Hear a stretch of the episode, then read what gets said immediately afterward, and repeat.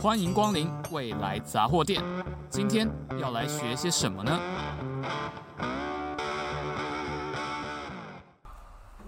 在上一集中呢，老师跟我们深入浅出的介绍了 ChatGPT 它的学习原理，那还有一些关于人工智慧的相关知识。那这一集呢，我们要想请问说，老师到底为什么当初会选择录 YouTube 影片呢？好，其实我从来没有想过要变成一个 YouTuber，变成 YouTuber 这件事情是一个偶然。那这就要讲起我的教学经验了。好，这个。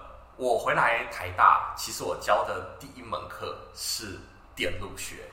电路学跟现在的机器学习是差非常非常多的吧？差非常差非常非常多。好，那因为我对电路学其实老实说也没有那么熟悉，所以我上课的时候是会录影的。那当时我录影的目的并不是要给学生看，我录影的目的是想说，未来呢，我自己可以看我自己的录影，然后把课教的好一点。哇，这个也是非常的有非常有教学热忱啊！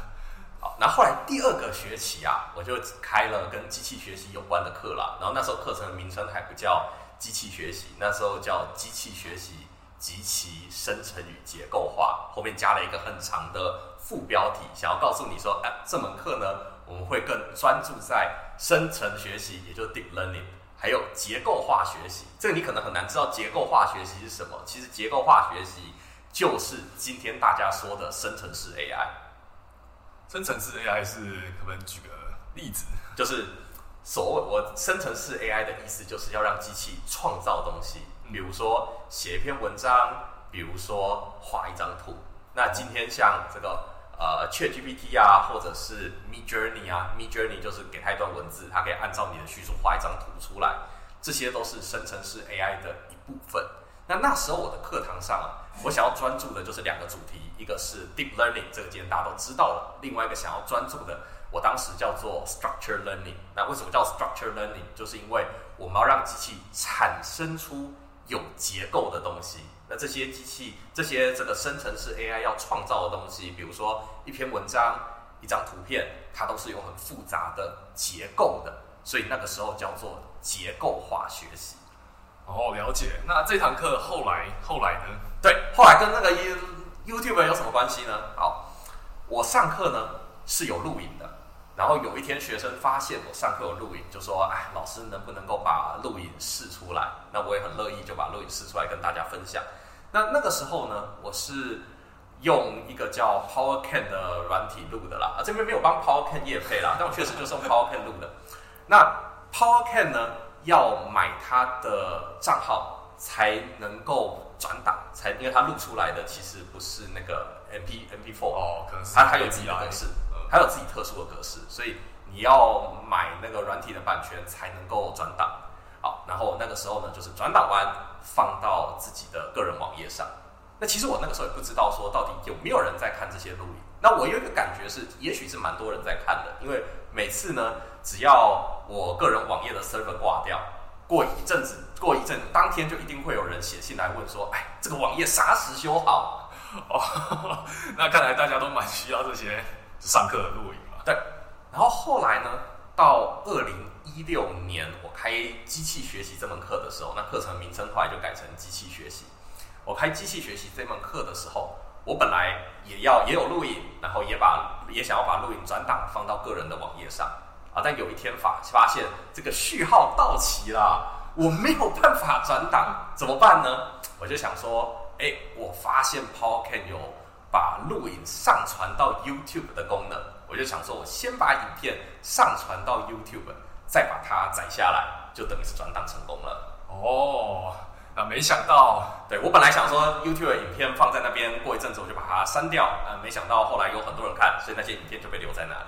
哦，然后后来老师每堂课都有录影嘛，然后现在也开始慢慢在上传自己的一些关于时事的一些影片嘛。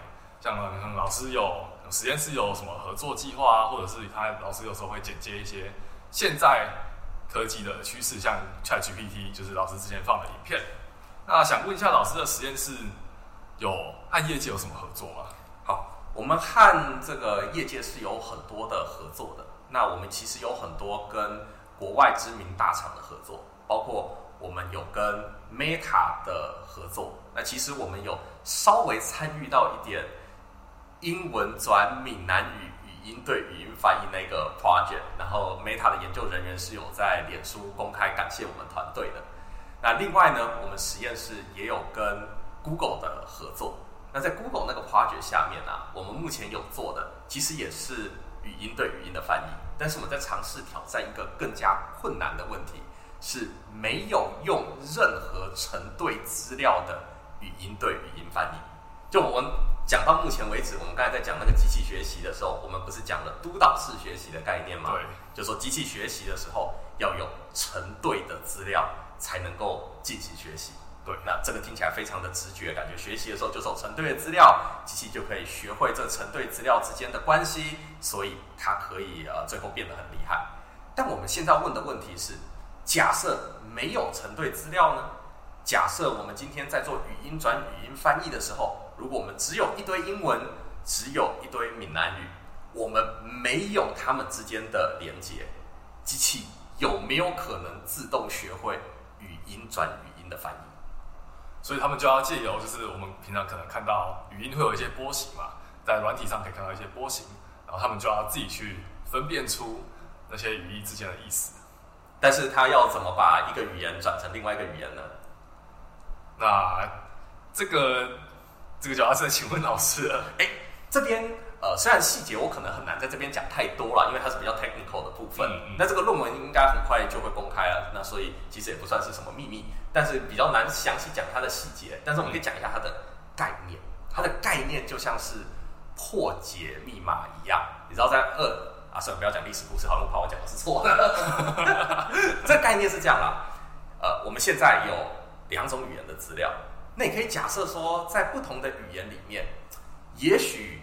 最常被提到的词汇都是我，然后你让机器去对这两种语言都去进行分析，看这两种语言里面有哪一种 pattern 是最常出现哦。那也许这两个 pattern 就是我，那机器就稍微学到一点它的连接了。嗯，然后接下来凭借着这个，比如说我后面最常出现的呃接的东西可能就是是，呃如果是中文的话可能是是啊，然后如果英文的话可能是 and，那机器就知道说我已经知道我这个 pattern 长这个样子了。在这个 pattern 后面会出现的 pattern，那有可能就是是。那凭借着这样，你就可以让机器在完全没有成对资料的情况下，学会做翻译这件事情。哇，那真是非常非常的有趣。就跟老师刚刚讲的破解密码，或者是可能某种已经消失的语言，或许都可以有类似的应用。没错，没错。那老师的实验室这样听起来和语音有非常深的渊源。那请问这一切就是？是怎么开始的？哦，是怎么开始的？对，好，那就要介绍自己的生平啦，介绍自己的生平啦。好，那我是这个台大电机系大学部的学生啦。那其实我后来研究所啊，硕士、博士，其实也都是在电子学群的研究所，我都是在电信所就读啊。我指导教授呢是李林山老师啊，所以我是怎么开启这个语音的研究的呢？当然，这一定是跟指导教授或多或有非常这个深厚的关系。那我可以来讲一下我的大学的生涯。就大家可能会觉得说，教授大学的时候应该要成绩很好。对，其实我大学的时候成绩并没有太好，我必修课修的呃成绩并没有特别好，甚至有一个学期我觉得，哎呀，这个学期我会不会要被二一了？是不是应该要准备半休学了？哦那后后来是怎么样？就是当当初是这样觉得嘛？但现在现在回头看，其实好像没有这么的惨痛。对，就是当时我刚念大一大二的时候，因为你知道说我们电机系大一大二有很多的必修课，对，然后每个人修的课其实都差不多。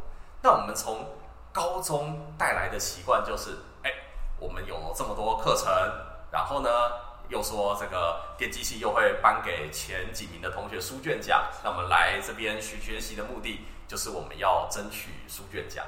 那我知道说，哎，所有的同学在高中的时候，你可能都是全班第一名或者是全校第一名的，但来电机系，哎，这边都是全校第一名的人，最后总是要排一个高下。那有些人就会比较落后。那我当时算是比较落后的人，所以我其实念的是非常的沮丧。那相信其实大家来电机系念书之后，应该就会有这种感觉，就是哇，身边的同学都好厉害，然后我怎么感觉有点不知道在做什么？那这个就是相信等一下老师会跟我们讲，就跟我们分享他的心路历程。嗯，好。那后来呢，我就是修了李林山老师的专题，然后那在那个专题里面，我获得了最大的启发是，原来人生不是只有一条路而已。就过去我们都修一样的必修课，所有人都在同一个跑道上竞争，你跑得比别人慢，你就会觉得非常的沮丧。但我修专题以后，我发现原来我可以自己决定研究的方向，我可以自己找一个研究的题目，用我自己想到的方法来解决这个研究的题目。原来我可以自己画我自己的跑道。那就跟我们大一、大二就是大家一起修必修，然后大家一起在同一条跑道上。然后在那边排个高低，这样就非常非常的不一样。那老师当时有鼓励你什么样？其实林山老师呢有鼓励我啊，哎，那个最最近林山老师退休了嘛，在林山老师退休的庆祝午宴上，我还有特别讲这件事情。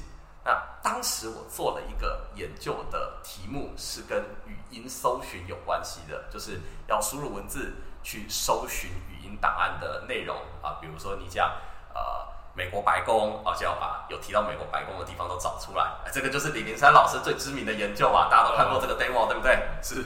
好，然后我当时就是参与了这个研究，然后我就跟林山老师提了一个想法。那这个想法是这样子的：我当时修了呃数位通讯系统，然后我觉得我们可以把通讯系统的概念用到这个系统里面，我们可能还可以推一些选弄棒的之类的东西。然后这边有点难解释它的细节啦。总之现在看起来也不重要，因为后来那个研究并没有真的完成。但是当时林山老师给了我非常大的赞美，嗯，让我觉得说哇，太棒了，我可能也是蛮适合做研究的哦。对，后来就一路念硕士，然后念博士。后来那老师博士毕业之后是在哪里服务呢？后来我博士毕业之后呢？第一年先去了那个中研院，然后那时候跟中研院的曹玉博士也是继续做语音相关的研究。然后在第二年呢，我去了 NIT，然后那个时候呢，政府有一个计划是补助这个台湾的博士后到国外去做 visiting scientist，然后所以我就去 NIT CCL Lab 的这个语音组，然后跟 Victor Zhu 还有 Jim Glass 两位教授继续做语音相关的研究。哇，那看起来老师从大学到后来的研究，就是完全在 focus 在语音这这部分啊。那老师当初在就是博士毕业之后，或者是硕士毕业之后，有没有想过除了研究或者是教职以外的其他路？其实我在大学的时候，硕士的时候，其实都还蛮迷惘的，尤其是我那个时候不知道我未来要做什么。如果你先讲当时做的研究主题，就是跟语音有关的。在我大学或者是硕士的时候，那个时候语音处理是看不到前景的，那个时候是没有 Siri 的。哦，那时候可能就是苹果还没有推出这样子的产上市产品。哎，对，然后我印象非常深刻，就是我买了当时所有同学中，我是第一个有智慧型手机的人。我买了一个智慧型手机，然后我在上面装了一个自己做的语音辨识系统。啊，那时候觉得哇靠，你看我这手机可以做语音辨识啊！那林森老师当初在研究的时候，就是他他应该比你更早就在研究语音这件事情。那、嗯、那时候一定更看不到语音在市面上的应用嘛？哎，对，所以我很难想象他老人家是怎么坚持下来的，因为他在四十年前就已经在做语音相关的研究了。那个时候可能连个人电脑都还不普及的年代，他就已经想要让电脑做语音辨识，听得懂人说话，所以。那那那，所以在那个时候，就算是我在学生的时候，那个时候我也不觉得语音特别有前景，因为那时候没有 Siri 啊。但今天大家都知道说，哎，语音在各种智能助理上有什么作用，但是当年不太确定它屌在哪里。是，那想必也是要就是对它很有兴趣。好像当初老师可能也是觉得有点迷惘嘛。那后来呢？后来是后来刚刚才讲的是那个研究的主题啦。当然我们知道说今天。这个语音变成一个非常重要、非常热门的研究的题目，所以智能，所以所有的智能系统啊，通通都离不开语音这个功能。我们都希望机器可以听懂人说话。那所以这边我可以给同学的一个建议就是，我们在规划我们的人生的时候，你在选择你想要做的题目的时候，不一定要选择一个现在看起来最热门的题。这想必也是非常多电机系大三、大四要等待选组或者是选研究所组别的同学，大家内心共同的疑问就是到底要选什么？对对，我觉得你与其选一个最热门的题目，就现在最热门的题目，到你毕业四五年后，它可能就已经不再热门了。现在你觉得没有那么热门的题目，可能四五年你毕业以后，它变成一个热门的题目，而是你是比较早进入这个领域的人，那你可以相较于你的竞争对手多一些优势。所以我会觉得，与其你选择一个呃你觉得现在最热门的题目，不如选择一个你想要做的题目。了解，那这应该是对大家有非常大的鼓励嘛，因为大家应该现在可能都还是很迷惘，嗯，就跟就是大大家被大一大二的必修摧残之后呢，可能现在刚踏入了专题研究。然后可能开始在探索自己未来的兴趣或想要什么。嗯嗯嗯。那老师当初是怎么？就是刚刚讲到是做研究。对，刚刚讲是研究，还没有说整个生涯的规划。对对对。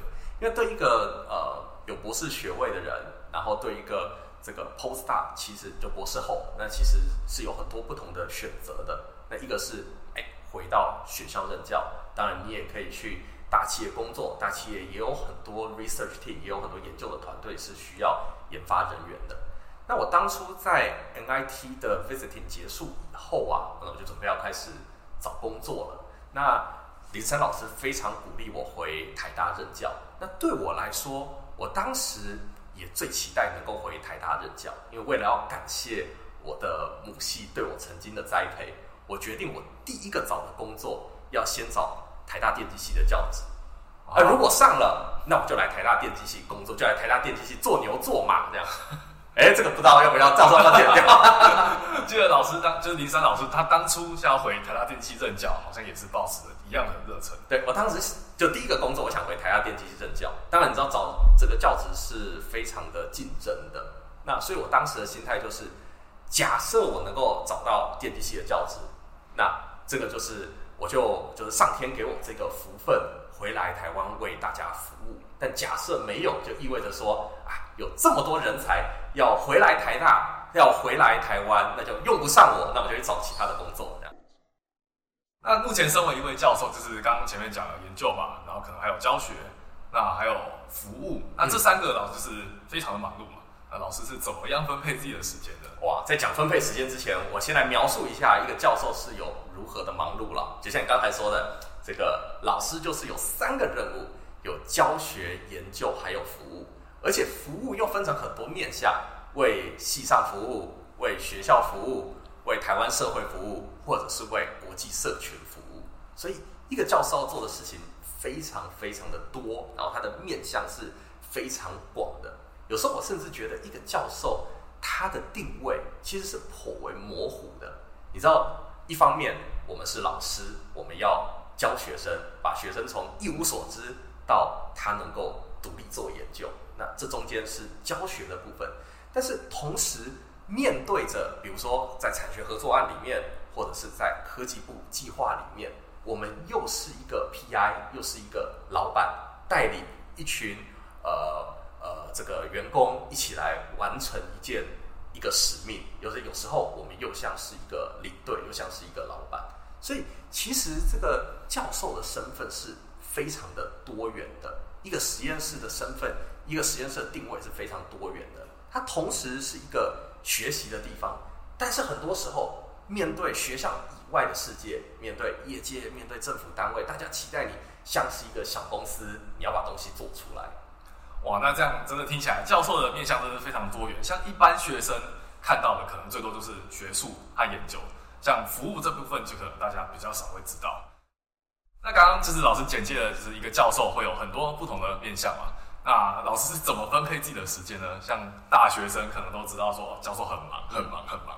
像可能要跟老师约 meeting 啊，或者是就是约一些课后指导，那老师可能就会真的是蛮忙碌的，很不好约时间。嗯，那老师是怎么分配时间的呢？对，所以我后来领悟到的是这个样子啊，就是然后七龙珠是我小时候的动画，你看过七龙珠吗？呃，没有看过，但是有听同学讲过啊。这个在《七龙珠》里面的主角啊，就是悟空啊、达尔啊，他们是超级赛亚人，所以他们在战斗的时候会变身成超级赛亚人，就会拥有强大的力量。但他们后来发现说啊，这个成为超级赛亚人在战斗的时候是非常耗费体力的，所以他们就后来进入一个新的层次。他们发现，你只要平时都可以成为超级赛亚人的状态，在战斗的时候就成为超级赛亚人就不会特别的疲惫。那其实对我来说，其实就这个样子。就以前是学生的时候，你可能只有这个期中、期末考前突然忙一下，然后。松一阵紧一阵，松一阵紧一阵。那对于老师来说，你可以想象，哎，每周都是期末考啊，那你就其实不会觉得特别累，就习惯了。就是大家都是习惯，然后每天都是超级赛亚人。就每天我行程都很满啊，每天行程都是很满的。就我现在很难找到说，哎，我有一个空档啊，这个空档是没有什么事情的。哇，那对于现在大学部学生来说，这样的资讯想必是非常的冲击啊。这样这样子的资讯有冲击吗？这个资讯对大家有任何帮助吗？但是就是如果大家以后有心可能想要走教职，那可能有一些就是可以先认识一下。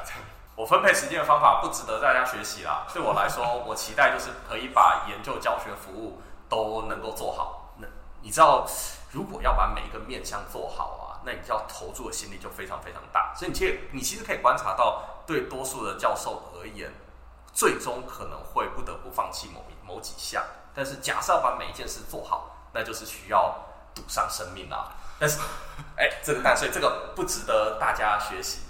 好，那今天的内容大概就是这一集的内容大概是到这样，然后就是我们这集讲了关于老师的教职还有研究的这条路。那下一集内容呢，会讲老师求学路上的一些心得，那就让我们继续关注。